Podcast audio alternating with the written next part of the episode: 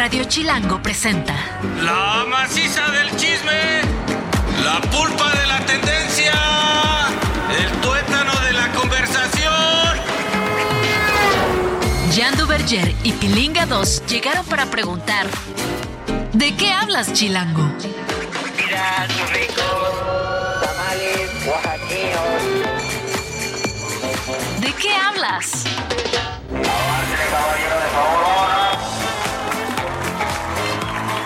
Que transita por sus venas, banda. ¿Cómo andan? Bienvenidos a esto que es De qué hablas. Soy Jan Duverger. Y estoy muy contento, como siempre, de estar, de estar vivo, diría yo. Es que la vida es hermosa, Liga. La vida es La verdad, hermosa. la verdad, me despierto y digo, sigo vivo, qué hermosura. La neta Estoy sí. feliz como tú. Suena muy mamukis, pero la neta sí. No, la neta sí, ya poniéndonos en serios y emotivos, la neta sí. La y neta qué sí. padre compartir cosas padres como de qué hablas aquí por Radio Chilango. Con toda la bandita, mi pilinga. Mira lo que nos puso. ¿Ya, hay- ya hay un neta? Sí, a- a- les- les- se los vamos a escribir ¿Qué es? para todos los que nos escuchan. Es un botecito con un mensaje que dice 10 varos por grosería.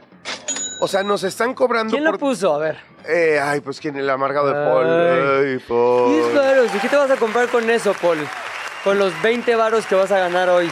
Pues no, no, o sea, me da miedo. Me da miedo que no sean 20 y dice que es para pagar las multas de gobernación por decir groserías, pilinga. A ver, apúntame estas. Ay, no, sí. pues vas y chiflas a tu Mauser, hijo No, del para nada, No no. es cierto. Yo respeto cierto. mucho tu labor, gracias por cuidarnos, porque si nos cuidas a nosotros, te cuidas a ti. Es muy sabes. bonito. Oye, querido pilinga, este, ¿cómo vas? ¿Cómo va la vida? Muy bien, muy movida, como te das cuenta ahorita y la gente que nos ve también por YouTube, donde les recomiendo seguirnos. ¿De qué hablas en YouTube? Ahí nos pueden seguir. Este, vengo corriendo. Vengo de un evento muy padre, mano, de una red social. En el que te dan tips para ser más popular, más exitoso y ganar mejor Ay, a dinero. ver, a ver, cuéntame qué red social Se es. llama TikTok para creadores. Es un evento en el que aquellos que saben de TikTok, o sea, la gente que está dentro de la red, te dicen exactamente qué hacer si eres un creador para TikTok. O sea, cómo monetizar, cuáles son los, las estrategias para crecer, para hacer, me- hacer mejor contenido. Entonces estaba yo, este, pues, una laborcilla que me tocó este, llevar a cabo ahí. Y la verdad, muy buenas conferencias, mano. Me salí así rayando y llegué justamente ya cuando el oso estaba sentado en mi silla. Oye, hablando La de TikTokers, el día de hoy me tocó en el programa Sale el Sol, el morning show de imagen en donde trabajo también. Eres Hoy la estrella, eres la estrella. Nah, no soy la Ah, estrella. Más no. o menos. Oye, ahorita estaba viendo un, un, este un comentario Sí. en, en, en- en Miembros al Aire, este, en el Instagram de Miembros al Aire. estrella. No, no, no, po- pone un güey, ya saquen al Jan. Ah. Ah, chale, hasta- Y es Paul. y Saquen seguro, seguro es Paul con un, con un seudónimo ahí raro. Este, ya saquen al Jan porque me odia Paul, no sé por qué, pero bueno. No, pero importa. sí, es, la verdad es muy importante para, digo, no sé en Sale Solo, no trabajo ahí, pero en Miembros al Aire, muy importante, siempre se agradece tener a alguien que se acuerda de las instrucciones más básicas. Pues trato, trato de ser un... Yo todo lo hago de veras con mucho amor. Me gusta que la gente se divierta. Me defino como un entertainer Ajá. porque de na- nací para, para eso. Me gusta entretener a la gente, me gusta tirarle buena onda. Hoy me llegó un video vía Ajá. mi Instagram que recuerdo a todos aquellos interesados que es arroba pilinga2, 2 con número. Este, un video me pone, ve nada más quién era el papá. Y yo dije, ¿qué es esto? Me meto un video de la canción del apagón de Yuri. Tú bailando, a ver, ya más allá de si fuiste o no bailando de Yuri, bailabas muy cañón. O sea, ¿Cómo que más allá de si era bailarín? Pues era bailarín, güey. Ya Ser bailarín es, es como, de- como decir, güey, no mames, más allá de que seas arquitecto, güey, vi que construiste una casa, güey. O sea, la diseñaste y se construyó. Es- y ahí está. Cabrón, entrenaba todo. ¡Ah, madre! Ahí te voy a decir que, a qué me refería. Cuando dices bailarín de Yuri, la estrella es Yuri. Pero tú mereces tu crédito porque bailabas muy bien. O sea, me, me Gracias, sorprendió. querido. Se lo enseñé a Ingrid y dije, neta, bailaba cañón. Unos pasos, una agilidad, una flexibilidad que dije, se la debe haber pasado bomba en esa época. La verdad me la pasé muy bien. Y ¿sabes qué? Fui a este. Tenía yo un solo. Un solo de baile a medio show, que eso, pues, nunca salía en la tele. O sea, eso eran los shows en vivo. Y sí, sí le. ¿sabes momento qué? Brin- brincaba muchísimo, entonces hacía saltos en segunda acá muy espectacular. Y fíjate que cuando yo empecé a bailar con Yuri, te cuento esto rápido, yo en realidad no era bailarín, o sea, tenía apenas unas cuantas bases, o sea, Ajá. porque había estudiado, eh, eh, había tomado muchas clases de danza, pero porque, estaba muy chavito, porque para hacer obras musicales, o sea, yo me definía como un actor que trataba de ser completo, ¿no? Versátil. De chavito, versátil, ¿no? Que podía bailar, que podía cantar, pero el meollo del asunto era actuar. Actuar. Ah, Para eso fue para lo que me preparé de chavito. Sin embargo, bueno, pues me sale esa chamba y pues dije, ay, pues pagan bien, salir de gira, buena onda, de estar cotorro. Pero bueno, a la hora de estar ahí, pues sí me dijeron, oye, brother, pues tienes muy buen ritmo, muy chido, pero tienes que ser bailarín. O sea, Sí. tienes que entrenar, güey. O sea, entrenar técnica, vámonos. Ballet, jazz, ballet, jazz, ballet, jazz. Entonces, entrenaba todos los días, todos los días. Y al cabo de, pues como unos seis meses, empecé a sentir cómo cambió mi cuerpo, Ajá. cómo cambiaron las posibilidades de lo que podía hacer mi cuerpo. Y entonces ahí ya me metí varios años en el tema No, de la danza con todo y sí me gustó. La mucho. neta quedé muy impresionado en positivo, ¿eh? Dije, neta, ¿y yo hago un programa de radio con él? ¡Que baile! Oye, pues qué chido. Bueno, pues gracias a toda la bandita que está con nosotros. Vamos a darle el chismecito que Sí, ya está nos bueno. aventamos seis minutos de chismecito real. Real, pero bueno, ahorita nos echamos rapidito el chismecito. Toda historia tiene dos versiones o tres, contando la nuestra. Hoy hay chismecito. ¿De qué hablas, Chilango? Primer chismecito. Fin de año siempre significa recuentos de todo, lo que me digas, lo que me quieras decir, ahí Sí. está recontado. Este, obviamente la revista Time es una revista muy prestigiada y prestigiosa en Estados Unidos y sacan de manera anual su persona del año en Time. Han estado múltiples personalidades ahí en la portada de la revista. Ahorita les voy a decir algunas, pero este año la persona del año según Time es Taylor Swift. No solamente porque la hemos mencionado 17 mil veces en este programa en el mes y medio que lleva. Parecemos Swifties, ¿no? No, a ver, ya somos, ya, ya, Ya ni- somos, ya yo por también cercanía, ya, Sí. ni modo, ya tanto hablamos de ella que ya lo somos. Pero. Taylor Swift fue nombrada la persona del año y eh, digamos que esto desafía una tradición que es reconocer a figuras políticas o masculinas o que tienen que ver con cosas que están pasando en el mundo, más en la parte como social, política, etcétera. Ella realmente está destacado por muchas cosas, por su música, por lo que ha gener- generado en, en notas y en cultura pop, y evidentemente también por ventas de discos, conciertos y todo el fenómeno a su alrededor. Así que la, la decisión de la revista Time es que ella sea la mujer del año. La Sí. persona del año, Sí, ni siquiera eso- la pone como mujer, ¿no? Hay, hay varios comentarios. A mí su música acaba por seguirme pareciendo un poco más, sin embargo. Aun- no se enojen, perdón. Lo que me gusta mucho de ella es el discurso, las letras, lo congruente que es y lo influyente que es en términos sociales. Y para un tema positivo, y que es una chava muy consciente de la influencia que genera y por lo tanto trata de conducirse con, con, con mensajes positivos, eh, muy incluyentes y apoyando muchísimo con su influencia a movimientos sociales muy importantes. Entonces me parece que la revista Time acierta completamente con este nombramiento porque no solamente apoya, sino reconoce el valor y la influencia de las mujeres hoy en día y, Taylor me parece una gran representante del género y bueno, y por supuesto aceptando y reconociendo lo influyente que puede ser una persona para la sociedad viniendo de- desde cualquier profesión, incluyendo una cantante. No siempre tienen que ser políticos o líderes, este, líderes políticos, ¿no? Ajá. Que ellos, por, por la naturaleza de su trabajo, normalmente pues acaban por ser este, pues, muy influyentes, evidentemente. Claro, a mí me tocó ver algún- algunos comentarios, sobre todo en la red X, en la que se decía, no puede ser que habiendo conflictos en Medio Oriente, cosas y guerras y movimientos geopolíticos tan intensos como lo que acabo de describir, sea escogida una persona que canta. Y es ahí y lo que acabas de decir, me parece que pone en justa dimensión quién es Taylor Swift, qué significa para la gente, no solo que la sigue, sino que sabemos y reconocemos su talento.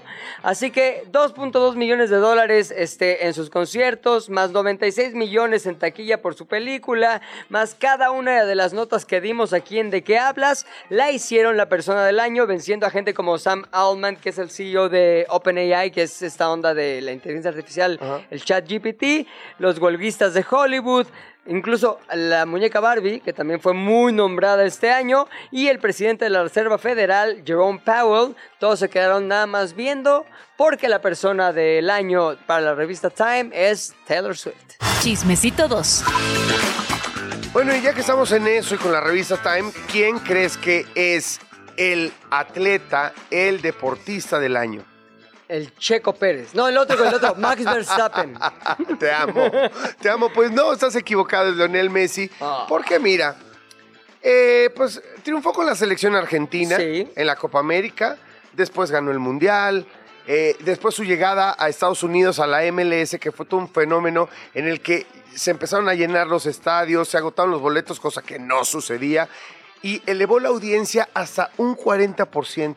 Yo fui de esos güeyes que compró, que compró en, Solo por en- Apple TV, eh, como la suscripción de la Ah, MLS, ya, que ya, ya. nunca jamás lo había pagado, de ninguna manera ¿Solo por él?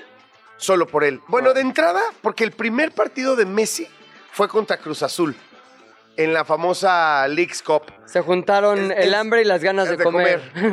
Exactamente, exactamente. Entonces, acabé comprando la suscripción, porque si hay algo a lo que no le entro en la vida, es a las cosas piratas. Eso. No lo soporto, atenta, es incongruente, atenta en contra de nuestra, de nuestra profesión, de, de nuestra industria, de nuestra gente, así que jamás, jamás, jamás. Por lo tanto, pagué la suscripción. Y bueno, soy parte de ese 40% que aumentó la audiencia. El Inter de Miami experimentó un aumento masivo de fanáticos y sus juegos con Messi atraían multitudes abrumadoras, marcando récords de asistencia. Su liderazgo influyente en el equipo mantiene a Argentina en el primer lugar del ranking mundial de FIFA, que lo dijimos ayer apenas, ¿no? Antier, mi querido oso, antier lo dijimos, liderando las eliminatorias para el Mundial 2026.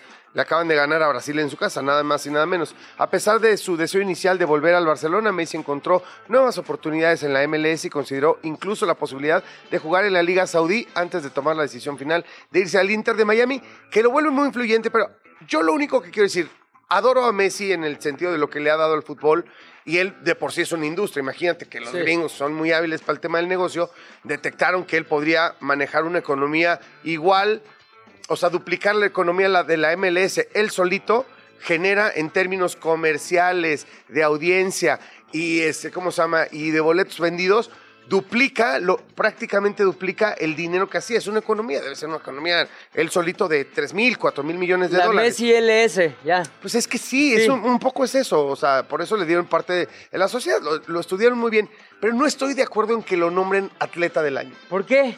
Porque me parece que la revista Time debería dedicarle este espacio para atletas que normalmente, por la naturaleza de su deporte, no son tan populares como los futbolistas. Los futbolistas, por naturaleza, no me parecen los mejores atletas del planeta. Son tipos que nacieron con una habilidad especial para un deporte en lo particular. ¿Cuáles son las características que toman en cuenta para nombrar a alguien este, del año en esa revista? Mira, yo creo que es un poco conveniencia e industria. O sea, la revista Time también es muy Claro. gringa.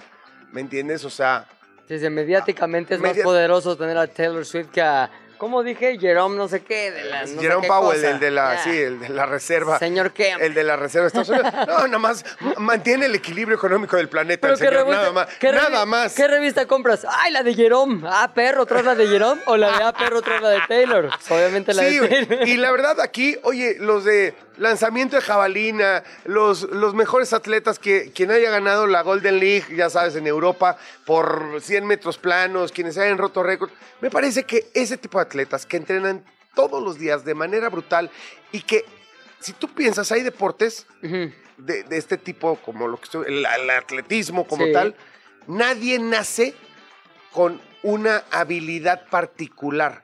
Te tienes que hacer. Es construida, sí. Es construida 100% y llevada a un nivel brutal. O sea, correr abajo de los 10 segundos, los 100 metros planos, implica que corres 10 metros por segundo. Menos de 10 metros por segundo. Locura. 10 metros es prácticamente el ancho de toda nuestra cabina. ¿Tú te imaginas cómo podrías, qué impulso deberías tener, la fuerza que te... Y nadie nace con eso, nadie.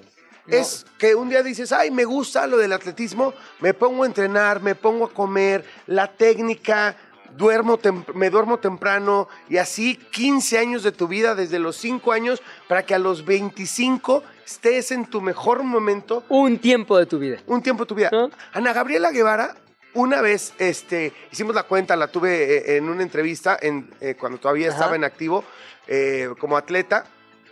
Hicimos la cuenta y hacía casi nueve metros por segundo.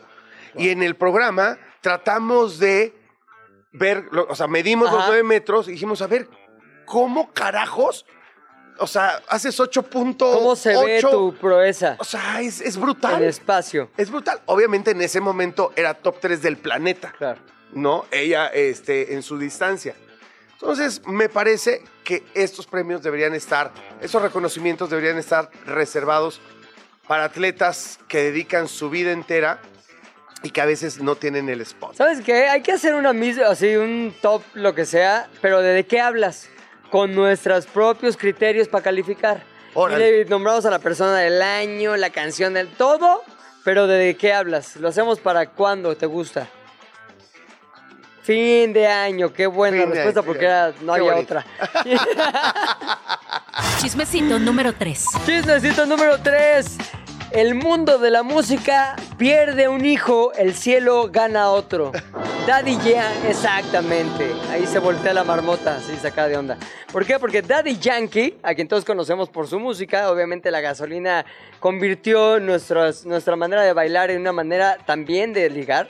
Este, se retira de la música, no porque ya no le guste, sino porque ahora tiene un público más importante que todos nosotros. Y ese público, Jan, es Cristo. Destacó la importancia de encontrar un propósito por encima del éxito. Expresó públicamente que Jesús es el centro de su vida y obviamente alguien que está centrado más en la parte religiosa de su día a día, pues tiene que modificar también cómo gana lana, cómo se enfoca en las cosas que le interesan. Y así que fue en un concierto en Puerto Rico donde él dijo, señores, se acabó el Daddy Yankee que conocían, la música que haga o que hice hasta hoy este, quedará en el pasado y desde este momento todo será para Cristo y por Jesucristo. Me gusta, me parece congruente, o sea, me parece, como, ponte la de Jesucristo, Jesu- esa- Jesucristo. Jesucristo, Pero dicen yo aparte, estoy aquí. Jesús Cristo, ¿no? Jesús Cristo, Jesús Cristo, Jesús Cristo, yo estoy aquí. ¿Quién lo ha hecho? ¿Quién además de él ha hecho este cambio? Ha- Hay personas que han dedicado ya su carrera a Jesucristo. Sí, hay muchos. Jesús Cristo. ¿Ya viste Jesús? Jesús Cristo. Jesús Cristo, yo estoy aquí. Jesús Cristo, tiene un power esta ¿Esta rola. es de Hair o de qué obra es? Jesús Cristo. Sí, ¿no? O de Godspell. Es de Eh, bueno, Roberto Carlos, de Carlos, Roberto pero Carlos. creo que es de una obra de teatro. Bueno, creo. La onda es que, este, obviamente, mucha gente dice, ¿cómo puede ser Daddy Yankee? Ya estás para el- destinado al fracaso, bla, bla, bla. Sin embargo, hay gente que ha hecho el crossover del mundo terrenal al mundo este, espiritual. Como, por ejemplo, ¿qué me dice de Fermín Cuarto? Muy buen rapero con, ¿cómo se llama Sí. esta banda? Control machete. Control Machete. Dijo, se acabó el machete, empezó la sacristía. Y ¡pum! Pero ¿sabes qué? A mí, yo respeto, por supuesto, La todas misma las Yuri, creencias. que te dejó sin Yuri- chamba. La- esa. Chavo, se acabó. Ya se acabó esto. No, no, no, no. No, mira, te voy a decir, a mí me parece súper bien. Me gusta mucho cuando dice que, que le quiere dedicar su vida a Jesús, que es el centro de su vida, indicando que todas sus herramientas, incluyendo la música, las redes sociales y más, serán para el reino. O- evidentemente el respeto, no, no tengo esta misma, eh, no, no- tengo esa fe, yo tengo Ajá. otra fe, la fe católica, por supuesto, pero lo que me gusta es que sean congruentes, que diga, ¿sabes qué? Yo encontré el camino y ahora sí voy a dedicar, no el quiero seguir viviendo como vivía, pero ahora nada más traigo el speech de, de Jesús. Sí. ¿Me entiendes? De- Sí. Del cristianismo. Me parece que es congruente decir, yo ya no voy a cantar, ya voy a dedicar mi vida a esto y realmente haga ese sacrificio por su fe. Me gusta. Es congruente con, y con su momento de vida también. No, y un gran mensaje, la neta, es un mensaje positivo. Bueno, siempre quedarán los discos y las grabaciones de la gasolina. Y era para que pusieras, "Ta, ta, dale mami, no sé qué. ta, Oye. ta, ta, ta, ta, ta". Sí, exacto, para contrastar, güey. Fíjate. Oye, no, ya no, ya no Yo en un, en un programa de estos de Bailando por un Millón y la Ajá. Este, bailé la de la gasolina, güey, así, pero durísimo. Perreo Ay, así Perreo así, gacho, piso. ¿Y ganaste el millón? No, güey. Me- nos ganó Pedrito sola, No es cierto. Bueno, es que por eso, es que Compites sí, contra titanes también. Es que es una, sí, era un titán. Pedrito Sol era un titán y lo seguirá haciendo mucho tiempo más. Cuarto chismecito. Bueno, la canción del año, vámonos rápido con esta porque ahora vamos bien colgados. Ella baila sola. Me encanta porque esto es el ranking de Rolling Stone, Ajá. de la revista Rolling Stone, es el ranking mundial.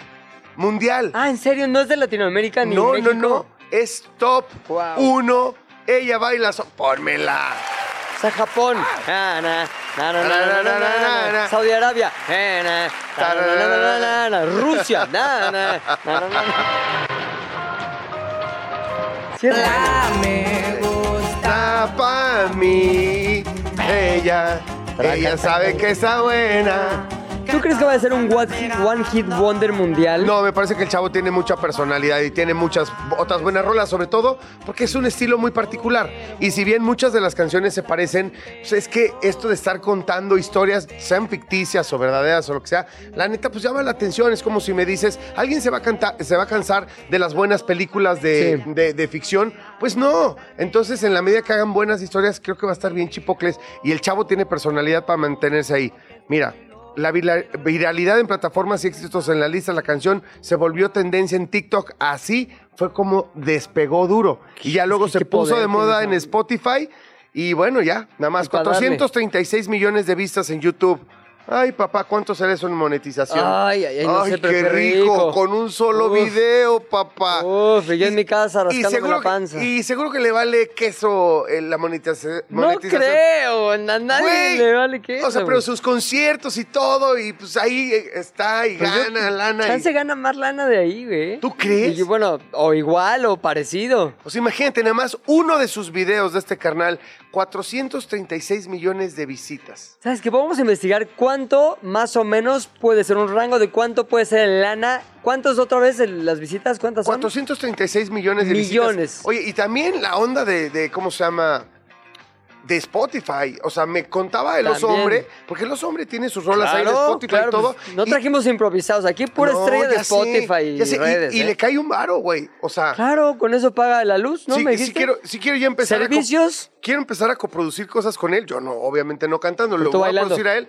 No. Vete al carajo, ¡Oh! vamos al siguiente chismecito. Chismecito final. Oye, ahí te lo tengo. ¿Ubicas a Horacio Pancheri? Ay, sí, al Pancheri, a mí. Ay, ya sé que Ah, me van es a un tema matar. complicado, sí. eh, eh, o sea, me cae bien, pero sí la cajeteo. Bueno, pues que no eres Amadi Sendejas, quien todos conocemos por varias series. Ella Sí. fue este, protagonista de múltiples, incluida la de Jenny Rivera. Es una amiga también de casa. Sí, quiero hacer una aclaración, Ujú. quiero hacer una Sí, aclaración. señor. No estoy defendiendo a Pancheri, la cajeteó con todas, pero no puedes juzgar a una persona por un solo hecho. Se equivocó, se equivocó, se equivocó, Ajá. y si, y si su comentario y tal viene de raíz, tal, tendrá muchas cosas que mejorar, pero a veces me parece que el querer sacrificar la vida de una persona, carrera y todo, por un error, ahora sí que oriéntalo, hay Sí, que orientarlo, güey, o sea, tampoco hay que matarlo. Justo lo que dices es lo que está pasando. Todo mundo se le está yendo encima a Horacio Pancheri a partir de la polémica que generó cuando le puso, no sabemos si de manera voluntaria, involuntaria, fue un error, andaba borrachón, lo que sea, pero le puso en la cuenta de Instagram de Samadas Cendejas como si fuera un mensaje privado, vaya que es fea. Refiriéndose a, a la actriz. Y evidentemente, pues esto, esto lo agarró la actriz, lo posteó y aprovechó el momento y el mensaje para dar un mensaje al contrario, empoderador para las mujeres diciendo, pues yo sí me siento bonita, tal vez tú no me consideras bonita, pero que nadie, ningún hombre, ninguna mujer les diga que no lo son y al final fue un mensaje en positivo. Él después alegó, no, me hackearon, ya sabes, es Photoshop de, de video, como dijo algún este, futbolista, lo que sea, es que ese mensaje estaba ya al, al aire, por así decirlo, afuera. Photoshop de video. No la tengo así de grande. Pero tú me agarraste Es la, mentira. Me agarraste la referencia. Oye, Yo no te agarré nada. Esa referencia nadie la ha agarrado. Total que, este, pues dije- él dijo, fue un hack, me hackearon la cuenta, pero pues era evidente que no, porque después le pidió una disculpa a través de la misma red, evidenciando así que no lo habían hackeado. Ahora, ¿qué pasó después de que esto se hizo público? Pues le empezó a caer el hate. El hate a través de las redes. Además, eh, eh, es en México y él es un actor argentino que, que, o sea, ha sido muy querido en México, por supuesto. Así que, híjole. Claro, y le cayó por todos lados, no solo en lo digital, sino también se le cayeron algunas este, relaciones ahí con marcas. Ahora sí que le cayó la de Sage, Le bro. cayó la de Sage, mano. Le cayó, mano, Exacto, le cayó el. Photoshop de video. ¡Pum! Jan y Pilinga 2 saben mucho, pero no todo. Por eso tuvimos que llamar a un especialista. ¿De qué hablas, Chilango? ¡Wow! Ya estamos de regreso aquí en ¿De qué hablas? En Radio Chilango 105.3. Síganos en todas las redes, ¿no? Arroba de qué hablas FM en todos lados, ex, Spotify, Twitter, donde quiera, Instagram evidentemente también, ahí nos pueden ver, seguir y sobre todo participar. Es un programa en el que Sí. queremos que la gente participe. Exacto, queremos saber qué, qué opinan, qué opinen. Deberíamos empezar ya a leer este, algunos de los comentarios que nos mandan, que son súper chida la bandita que nos sigue, así que por favor háganlo, recomiéndenos qué quieren ver, qué quieren escuchar. Y si no lo pueden escuchar a la hora que es de 2 a 3, obviamente en Spotify pueden seguir el ¿En dónde? programa. En Spotify. ¿eh? Que lo digan en fran- francés. Tengo que ser así abierto a todos públicos. Bueno, Ahí nos pueden escuchar a la hora y en donde quieran. ¿tienes tatuajes? Sí, tengo dos. Ok, pues está con nosotros Lucía Serrano, que es artista plástica, artista tatuadora. Estamos muy emocionados de recibirte. ¿Cómo estás, Lucía? Hola, bien, gracias por el espacio. Muy emocionada de poder chismear un poquito acerca de los tatuajes, sobre todo para los novatos, ¿ah? Sí. Exacto. Yo, soy, eh, yo, yo dije, ya no voy a ser novato nunca en nada. ¿Y Tengo por qué 50 no? años. Soy novato en el tema de los tatuajes. ¿Por qué no tienes? Pues no sé, nunca, nunca me animé. No sé. No, Pero no. nunca le animé como si tuvieras ya 89 años. Bueno, ¿eh? tengo 50, güey. o sea, Nunca ya ando en el rock and roll desde los 13 y pues tengo un chorro de cuates tatuados y tal. Y no sé, entre que no le. ah, primero no me interesaba, pero nunca lo vi como algo malo. Dije, ah, qué chido, un día me voy a tatuar. Y así llevo diciendo 30 años. ¿Cuál es la persona más lo- longeva a la cual has tatuado? Pues la verdad es que sí, sí tatuó gente longeva, pero ¿Sí? hasta, o sea, no, esto es nuevo. O sea, la verdad es que por las generaciones y justo por lo que él platica, como creo que hoy en día ha cambiado bastante esta manera como de primero ver los tatuajes, segunda la mentalidad de lo que significa portar un tatuaje, mm, tener algo en la piel, ¿no? Al final antes era muy mal visto y ahora tatuó abuelitas que no sé, 80 años, li- literalmente, o sea, sí que las lleva la nieta y así con la mamá y tatuaje familiar y las convencieron y hasta ellas me decían, es que jamás pensé que me fuera a tatuar, pero pues mi nieta y mi hija y pues ya me animé y, y, y para mí es increíble porque quiere decir que justo la pues estamos evolucionando y estamos contagiando también información de, de los tatuajes hoy en día, que es muy diferente como se hacían antes. Ahorita nos metemos al tema de las tendencias, eh, el arte de tatuar y todo, pero primero, ¿tú crees que ya está por completo borrada esta mentalidad súper antigua de que los carceleros, la gente mala, es la que se tatúa y todo esto, este concepto ya no está en ningún lado, ¿no? Mm, Sí está. O sea, sí hay personas, y de hecho de mi edad, que ¿En fueron educadas, claro, por las familias un poquito más conservadoras, Ajá.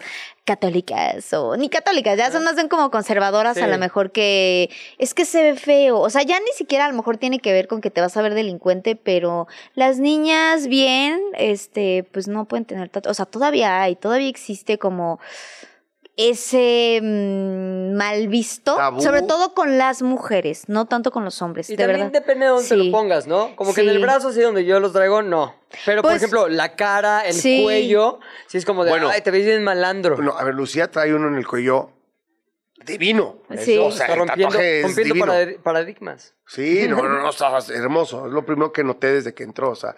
Bastante doloroso, la verdad. ¿Ah, sí? Me lo hicieron con hand poke, duró un ratito. ¿Qué es handpoke? Eh, son los tatuajes que nos hacen con máquina, que se hace como con la pura aguja, ahora sí que con la manita. Ujú. Estamos más tardados. No duele tanto como la técnica, duele el tiempo. Entonces, mientras más tiempo te están ahí, ta, ta, ta, ta, ta, pues más se irrita la piel, eh, duele un poco la posición. Entonces, no lo vuelvo a hacer en handpoke, pero fue una gran experiencia. Ay, sí, fue una experiencia que puedo Pues ya, ya se quedó ahí para Sí, siempre, sí, así que sí, está sí. chido porque ya pasó. Sí. ¿Cuál es la diferencia, además de lo que nos escribes del dolor, eh, de hacerlo en handpoke o, hacerlo, o hacerlo con la maquinita normal? Bueno, primero. ¿Queda mejor? Es más rápido. Mm, Pues la verdad es que muy pocos saben hacer bien handpoke. Necesitas tener y llevar ya un ratito aprendiendo la presión con la que inyectas Mm. la mano, que es directo con, con la aguja, a obviamente una máquina que también requiere bastante práctica para que aprendas cuándo, cuánto tienes que inyectar, ¿no? Porque si no, pues luego se expande, llega a haber ahí un poquito de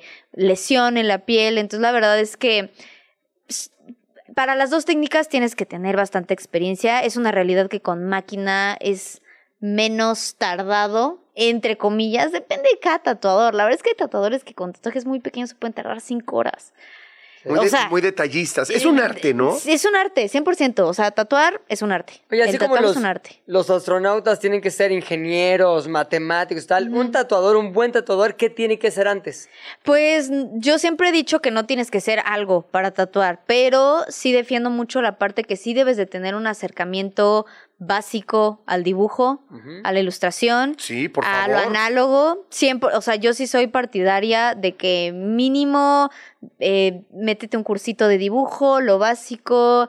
Después, obviamente, tatuar es muy diferente a dibujar, pero ya tienes un concepto de línea, ya tienes eh, tu mano un poquito más educada, ¿no? Eh, temas de sombra, temas de pulso, temas de práctica. Yo sí soy partidaria de que si se van a aventar a tatuar, no soy de que debes llevar 10 años dibujando, puedes llevar un mes. Hay tatuadores más hoy en día que llevan menos de 6 meses tatuando y tatúan mejor que un tatuador que lleva 10 años. Claro, y es increíble. también debes traerlo como, debe ser como una pasión, ¿no? Pues depende. O sea, hay personas que tatúan porque el tatuaje hoy en día ya se ve que la verdad es, y lo han dicho, es dinero fácil. Hay y hay para todo, ¿eh? Hay para todo. ¿Así lo dicen? Sí, claro, yo he escuchado gente, ah, pues me meto tatuar porque pues no tengo dinero y que los tatuadores ganan bien. No quiero, no quiero caer con uno de esos. no. No, no, no, no, así. no, Quiero que alguien que le 100% no. guste, que le emocione lo que está haciendo. Obviamente es muy grato ganar bien de tu trabajo y si has llevado una buena carrera, una buena experiencia, has sabido vender tu trabajo también y eso, pues qué padre, que te vaya bien. Pero, pues sí, pues hay para todos los, los tatus de 500 pesos por todos los que aguantes. Claro. Y es como, ok, o sea, ¿sabes? Oye, me parece importante eso. El chiste es que cuando llegas con un cirujano plástico, le dices, oye, no sé, opérame, no sé, la nariz o ponme fillers aquí. Y el cirujano plástico puede decirte, no, porque eso va a llevar mi firma. Y no te queda lo que estás pidiendo por Claro. más que lo hayas visto en cualquier Claro. revista. Pasa lo mismo con el tatuador, ¿no? Oye, pon- Claro. hazme un infinito así horrible aquí. Este, no, este, porque va mi firma involucrada o sí siempre les pones lo que te pidan a quien te lo pida. Mira, la verdad es que también depende de tatuador, si eres tatuador artista, que ahora está como de moda. Yo no soy tatuador, soy artista. Bueno, eres tatuador que hace tus ilustraciones, tu Sí. arte, y llega también el cliente a decirte, yo me imagino esto, ilústralo, dibújalo, ¿no? Eh, y hay tatuadores que, que les llamamos, que hacen chácharas. Y yo soy muy, ya, mira, yo apoyo las chácharas. O sea, yo siempre he dicho que un tatuador que hizo chácharas, eh, practico mucho. Ay, ¿Qué son Y chachas? son ver, el infinito, la crucecita, este... Las chácharas. La cháchara, la cháchara. Pero la cháchara tiene, te, te enseña mucho como tatuador, porque en las chácharas se ven más los errores. ¿Ah, Porque tienen que ser limpios, tienen que estar a una sola línea o, ¿sabes? Entonces se ve, si hiciste mal una cháchara, ya valió madres. Tú se ve que eres la le creme de le creme de, del tatuaje, ¿no? Pues, ah, pues, Así- na- mi- o sea, se te nota, se le nota. Llevo seis años tatuando, pero Se me falta mucho, me por falta eso, mucho. Pero hablas con mucha autoridad, como eres muy clara. y- ¿Cuál es tu obra maestra? Así, ahorita, hasta, hasta el momento, obviamente va a estar en una carrera que sigue y continúa y continuará, pero ahorita, ¿qué es la pieza o la obra de la cual te sientes más orgullosa y quién la trae ahí caminando por la calle? La verdad es que creo que muchos años estuve negada a tatuar a color y le tuve mucho miedo. Y tiene pocos meses que me animé a hacer este botánica, florecitas, literal, florecitas Sí. a, a color. Y la verdad es que sí estoy muy orgullosa. Ya son varias las que hice. Este, en mis redes sociales empecé a publicar que me animaba el color. Estoy muy orgullosa de, de mis florecitas de color porque salí de una zona de confort que nunca pensé que lo haría. Y simplemente la verdad es que aprendiendo de mis colegas, de mi socia, de varias personas que tenemos ahí en el estudio, que tenemos un estudio que se llama Musa, eh, aprendí mucho, eh, me abrí al aprendizaje, me acerqué, pregunté y la verdad sí soy, sí estoy orgullosa porque la verdad es que me quedaron muy bonitas Ay, y cicatrizaron bien. La verdad es que sí mm, aprendí mucho del proceso de tatú, me falta demasiado del tatú de color, me falta mucho por aprender. Pero la verdad es que sí me, me enorgullece por ahí. Si le buscan, también hice un platanito. Fue de los Ajá. primeros que hice a color y yo vi el platanito y dije, ¡increíble! Ay, me quedó increíble el plátano. O sea, como que yo nunca, o sea, yo decía, güey, qué complicado tatuar amarillos o qué complicado tatuar a color. Simplemente es otro tipo de técnica. Sana diferente, tiene un proceso diferente de cicatrización, es un poquito más lenta. Em, bla, bla, bla. Y yo decía, no, qué complicado, no me voy a meter nunca en eso. Pero la verdad es que perdiéndole el miedo y sí, sí practiqué. Eh, y se lo ponía a mis clientes de que, a ver, son mis primeras flores a color, de que le entras, la puedo cagar. Sí, sí, sí, la chingada, yo confío Ah, en ti. buena onda. Sí, sí, la verdad es que eso me ayudó, me ayudó muchísimo. Ponle 10 varos al bote. Ah, no mamen. Ay, yo, otros 10 varos. Ay.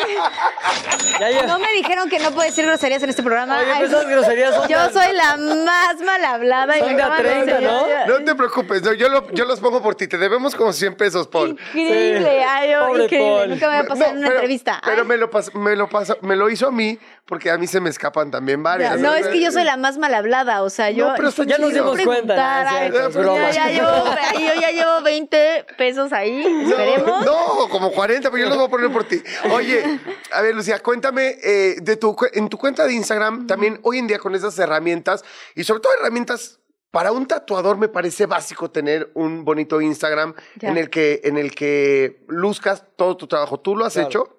Sí, yo solita he llevado siempre mis redes sociales.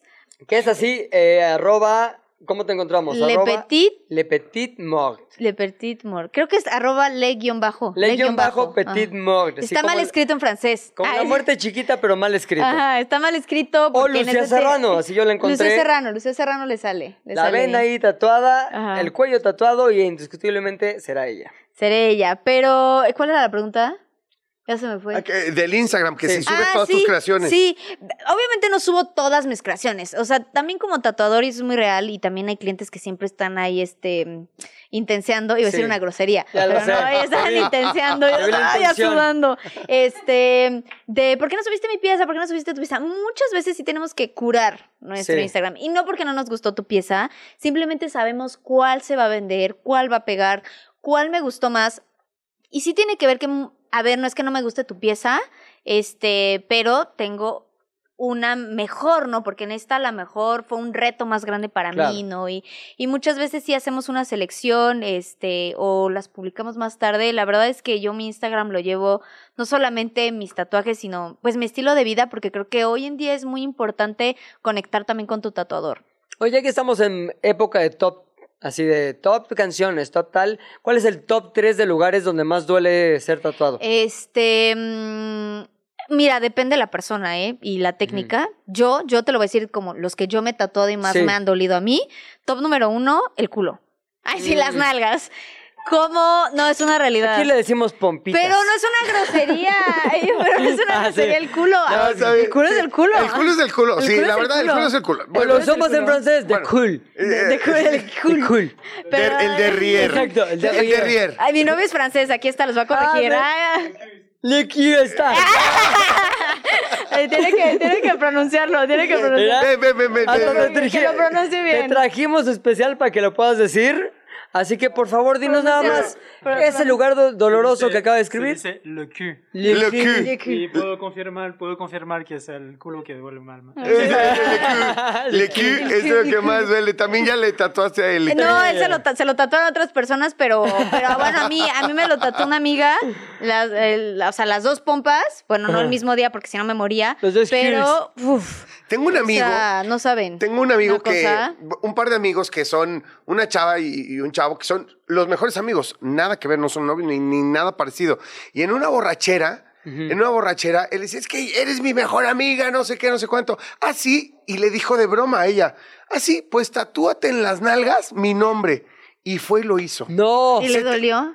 Pues deja- sí que le dolió, pero lo que más le dolió es que se tatuó el nombre de una chava que no es su novia, o sea, es su ¿cuántos- amiga. tatuajes En el tenía culo. ya? ay, En lo que. Y entonces cuando las otras novias, un problema, un, problema, en la un, vida. pro- un gran problema. Pues siempre decir, es el nombre de mi abuelita. Oye, no mucho. te tatúes borracho nunca, ¿no? Pues no, o sea, si eres un tatuador profesional, no deberías de aceptar eh, tus clientes bajo el efecto de ningún De nada, claro. estupefaciente. Este, pues, ¿por qué? Porque, pues, no necesariamente porque te vayas a poner ahí malacopón, vomitón o lo que sea, pero la sangre cambia mucho, por ejemplo, con el alcohol es un poquito más líquida. Entonces, Ok. güey, trabajar la piel cuando la sangre se, la densidad de la sangre se, se, se mezcla con otras sustancias, es complicado, porque si sangras un chingo, ay, si sangras Ay, mucho, ese bote, ya valió ya se llenó, ya, ya otro. ves, no puedo hablar sin grosería, Ya, ¿verdad? ya, déjalo, déjalo. Tú, tú, córtenlo, sí- tú- no, no, tú córtenlo. síguete, tú Dame un síguete. bote de crema. ¿no? Este, Está más es, grandote. es imposible tatuar con mucha sangre. Y, a lo- y súmale que a lo mejor se está moviendo mucho. Claro. Eh, entonces siempre dice, o sea, decimos, a ver, no alcohol, Sí. no marihuana, no pastillitas, no lo que sea. Vente tranquilo, vente bien comidito, bien descansadito y la vas a pasar bomba. Además, porque nunca sabes la reacción cuando ya en la sobria, ¿no? En el bajón. sí, no, es horrible. Oye, ¿por qué me hiciste? Es que tú dijiste, es que tú me provocaste. No, Oye, no, tú, yo tú, ya- tú llegaste y me pediste tal cosa y te pusiste en eso. No, no es cierto. Como tú tatuador te proteges mucho a- esas reglas. Abusaste porque yo estaba en tal estado. Oye, tú, entonces mejor no. Sí, no. Gente Ahora- en, en mal estado, no. Aquellos que dicen, bueno, si no me gusta, me lo quito, ¿están en lo correcto o están cometiendo un error? Porque al quitártelo queda mal. No, yo, yo me he quitado un tatú, este, chiquitito, y la verdad es que yo sí siempre soy partidaria que a veces como tatuador, por ejemplo, vienen y se quieren hacer un cover-up, mandamos primero a lacerear. O sea, porque... Sí se quita bien. Sí, sí, con varias sesiones. A ver, o sea, sí queda una tipo cicatriz amarillita muy transparente si te lo Sí. hacen bien. Depende también con quién vas. También depende el tatuaje. La verdad es que sí depende qué, qué traías ahí. Pero. Como nodal, mano. Pues hagas lo que hagas, quítate eso. Sí, sí te lo La puedes Me recuerdo de aquel Porque me lo- terrible amor. Me lo dejó A ver, el láser duele más que el tatuaje. Eso es verdad. No, a Nodal le dolió más el corazón. Sí, el corazón. Es lo que El más le dolió. Estoy Y el casi de seguro. Cool también. El, el Cool. el culo, el culo. da. El culo. Ah, Ya, francés, Pero, 10. pero sí se quita entonces. Sí, se puede quitar. sí, claro. Y yo siempre he dicho, si puedes, quítatelo. Ahora, O tú sea, te lo quitaste, ¿por qué? Si ya tienes un montón. No, me quité uno chiquito porque era la inicial de mi ex. Ay, ahí está el error de tu un grave, otro gran Ay, error. Y el novio aplaude así, no. con una sonrisita. Claro. Los franceses qué cool son, ¿no? Son muy Somos. Yo me Somos, llamo sí. Jean, Jean André Jean. Duverger. Ay, Jean André Duverger. Perdón, No perdón. te hagas el francés. Uy, Ay, ay, ese sí, es mi no te hagas nombre. el francés. ¿Verdad que soy bien franchute? Ah, Sí, sí. Que suena más francés que su nombre Claro. siempre, pero, bueno. Pero sí, yo, yo me lo quité por eso y porque me estaba haciendo como otro proyecto y chocaba como esa letrita ahí. Claro. Y la, la chica que me lo trató, de hecho, me dijo, a ver, échate dos sesiones de láser y lo cubrimos y queda perfecto. Entonces, la verdad es que ¿Tú, súper bien. tú consideras tu cuerpo, que te gusta mucho el tema del tatuaje, consideras tu cuerpo como un lienzo que vas a acabar cubriendo y que tienes una idea clara de cómo quieres que quede al final del camino? No, la verdad es que nunca he tenido una idea clara de, o sea, yo me dejo fluir. Conforme Eso. vea un proyecto, la verdad es que tengo amigos muy talentosos, tatuadores súper top, mexicanos y me acerco y veo que están haciendo algo nuevo y digo, ah, me queda, me queda, ahora lo hagamos. Pero no tengo, realmente no me gusta planearlo, me gusta, toda mi vida ha fluido. Perfecto. Toda la vida. Oye, Lucía, le vamos a dar una buena checada a tu Instagram. Yo ya vi varias piezas que la verdad están muy padres. Y estoy considerando ponerme algo en Le Coeur. Así Ah, en que. el Y ahí nos subimos a la- En el y culo. va- vamos con. No, yo no en el culo no voy a poner nada, pero me voy a hacer un tatuaje, mi primer tatuaje con Lucía seguramente, así que gracias. Eso. No, gracias a ustedes. Cuando quieran, aquí andamos. Eh, Regresa pronto, claro que sí, así será. Gracias, Lucía. ¿De qué estás hablando, Chilango? Bueno, y ahora tenemos a uno de nuestros consentidazos, mano, Claro, porque nos ayuda. Frecuente. Sí, además nos ayuda a comer y beber de manera deliciosa, con conocimiento de causa. Peter Punk, Pedro Reyes, ¿cómo estás, amigo querido? ¿Qué onda? ¿Cómo están? Gracias por tenerme por acá. ¿Cómo No, estás? Gracias a ti, ¿cómo va todo? ¿Cómo va la vida? Bien, ahí vamos. La verdad es que eh, no me quejo. Eso, ¿No? te veo muy guapo, muy elegante. ¿De dónde Sí, vienes? Fíjate que, que hoy tuvimos la oportunidad de presentar un evento que hacemos en Paladar. Que es esta agencia de marketing gastronómico eh, que es Nación de Vinos, Sí. que es uno de nuestros eventos insignia del año. eh, y hoy precisamente lo presentamos ante los medios de comunicación. Así que pues me tuve que bañar, me tuve que peinar, me tuve que poner guapo. Qué emocionante, sabes que eh, esa empresa es parte del grupo de Radio Chilango y de unas empresas en las que yo colaboro y es un eventazo que nos llena el corazón de orgullo porque es de lo más bonito que hacemos en el grupo. ¿De qué se verdad. trata? A ver, Digo, que nos cuente obviamente. Peter. Claro que sí, Nación de Vinos es, es un evento que en, enero, este 24 y 25 de enero, eh, estará viviendo su quinta edición.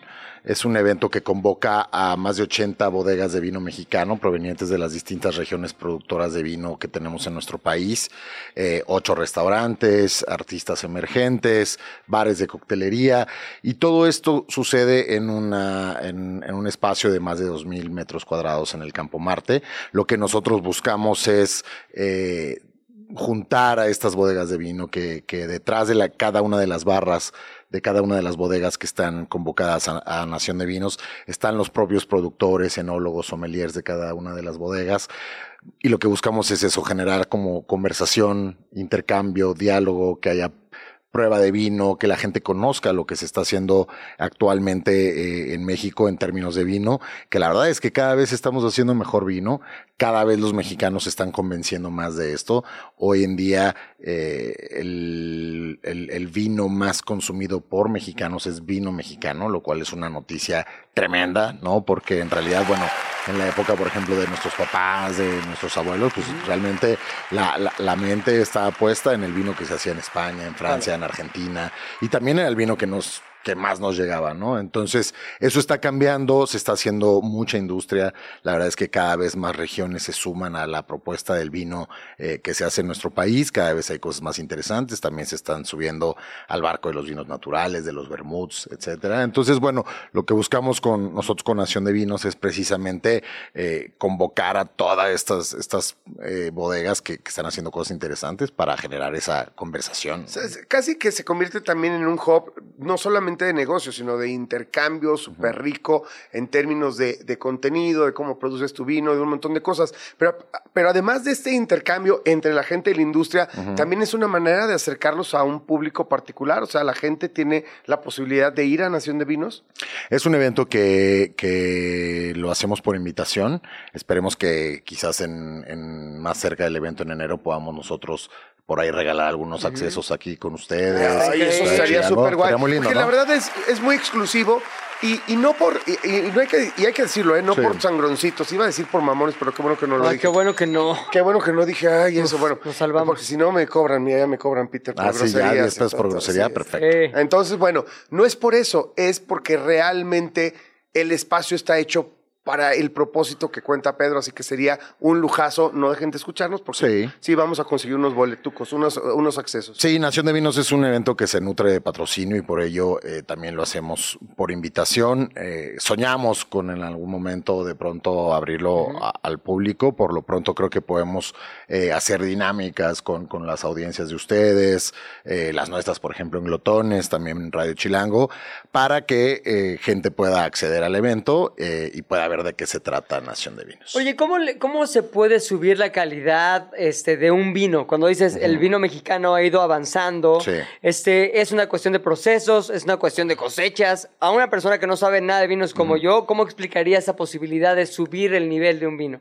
Mira, creo que es todo parte de un, de un ciclo virtuoso en el que el mientras el consumidor crea en el producto y pague por él, seguramente el, el, proceso de, de, cada una de las bodegas pues podrá iniciar con una, digamos, con, mejores recursos, pero como tú dices, el, vino es una cuestión de, de, ter, de, de, territorio, de terroir, de clima, y también depende de muchos factores, ¿no? Agua, eh, clima, y la verdad es que los retos en, cuestión de cambio climático, eh, de pronto sequías en las regiones productoras vitivinícolas, pues son retos que se generan constantemente. Por ejemplo, digo, no tiene nada que ver con, con el vino, pero eh, me, me llega un ejemplo a la la el, la temporada de chiles en nogada este año se vio muy afectada por las cenizas del volcán.